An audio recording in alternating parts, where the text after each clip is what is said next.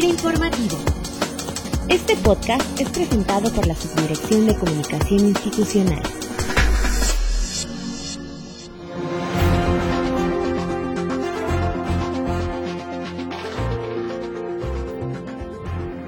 Bienvenidos a FIR Informativo, saludándoles como cada lunes desde Oficina Central en Morelia y el día de hoy hablaremos sobre un estudio que se llevó a cabo por parte de la Comisión Económica para América Latina y el Caribe, en sus siglas CEPAL, titulado Gestión Integral de Riesgos y Seguros Agropecuarios en Centroamérica y la República Dominicana, que describe diversos aspectos de la situación actual y las líneas de acción potenciales. Y para platicarnos sobre este convenio, hoy nos acompaña José Manuel Iraeta, él es oficial de Asuntos Económicos de la Unidad de Desarrollo Agrícola y Cambio Climático de la CEPAL. José Manuel, bienvenido a este espacio de comunicación del personal de FIRA.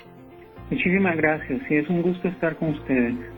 José Manuel, platícanos sobre este documento titulado Gestión Integral de Riesgos y Seguros Agropecuarios en Centroamérica y República Dominicana, que fue realizado por el equipo de la CEPAL. Bueno, el documento es en realidad un documento base para el análisis de la gestión integral de riesgo y una propuesta muy básica de impulso y desarrollo eh, de los seguros agropecuarios en la región centroamericana. Logramos hacer una clasificación del análisis de gestión de riesgo a partir de los desarrollos institucionales en la región, el marco legal y reglamentario en torno a mecanismos financieros, luego propiamente hablar de la gestión integral de riesgo y el desarrollo propiamente del negocio de los seguros agropecuarios. En este sentido, ¿qué hallazgos o similitudes se encontraron en materia de gestión de riesgos en lo que respecta a la situación actual y las líneas de acción potenciales eh, en América Latina y en Centroamérica? Una de las cosas que observamos es que un porcentaje muy alto de los eventos de desastre y de la valoración económica de los desastres tienen alta incidencia en sectores productivos. Y dentro de los sectores productivos, el sector agropecuario es de los más golpeados. ¿sí? Este, quizá una de las fortalezas que observamos en el caso mexicano es que sí hay una vinculación muy estrecha entre estos fondos, fondos fiduciarios, fondos de desarrollo, fondos de atención de desastres con el trabajo que hacen algunas instituciones responsables del aseguramiento en el sector agropecuario, en este caso es Agroacemex. Me parece a mí que todavía en la región centroamericana hace falta mucho que aprender en torno a la utilización de estos fondos para orientarlos a la reducción de las vulnerabilidades. Así que me parece a mí que por ahí hay una brecha muy grande entre la experiencia mexicana y la experiencia centroamericana. ¿Cómo consideras que podemos lograr que los actores económicos se acerquen a invertir en el campo para promover su sustentabilidad, pero bajo una visión de negocios entre FIRA y la CEPAL? Pues totalmente. Nosotros eh, hacemos algunas veces talleres en la Ciudad de México en donde podría eh, ser muy interesante saber cuál ha sido la experiencia de FIRA en estos fondos que mencionabas para conocer eh, y generar ese tipo de cooperación sur-sur que a la larga nos puede beneficiar a todos.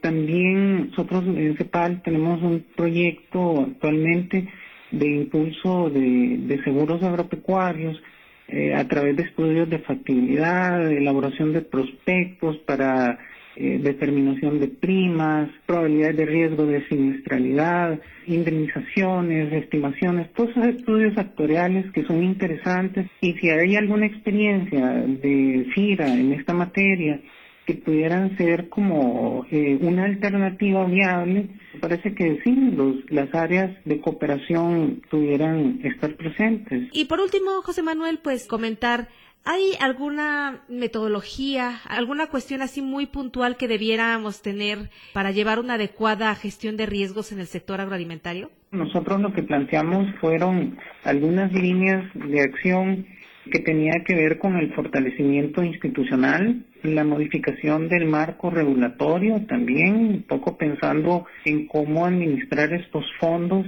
que atienden emergencias de tal manera que puedan tener un marco legal que les combine a destinarlo a la atención también de la prevención. Y también, bueno, en materia ya propiamente de gestión de riesgo, me parece a mí que es importante el trabajo conjunto que debieran tener tanto las instituciones relacionadas con la protección civil como las entidades rectoras del desarrollo agropecuario, en este caso serían los ministerios de Agricultura o la Secretaría de Agricultura, y también las instituciones financieras, bueno, entiéndase FIRA, este, Agroacenex, que pudieran estar incluidas también dentro de este esquema integral de gestión de riesgo.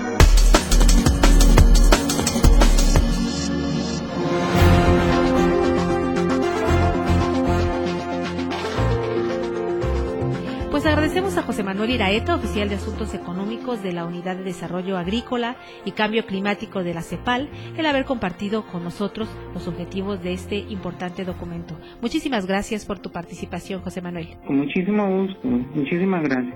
Y como en cada edición de FIR Informativo, concluimos nuestro podcast con una reflexión, en este caso de la escritora Ángeles Mastreta. De todos los riesgos que he corrido, el único que no hubiera corrido nunca es el no haberlos corrido todos. Que tengan todos ustedes una excelente semana de trabajo. Hasta el próximo lunes. La Subdirección de Comunicación Institucional presentó. FIRA Informativo.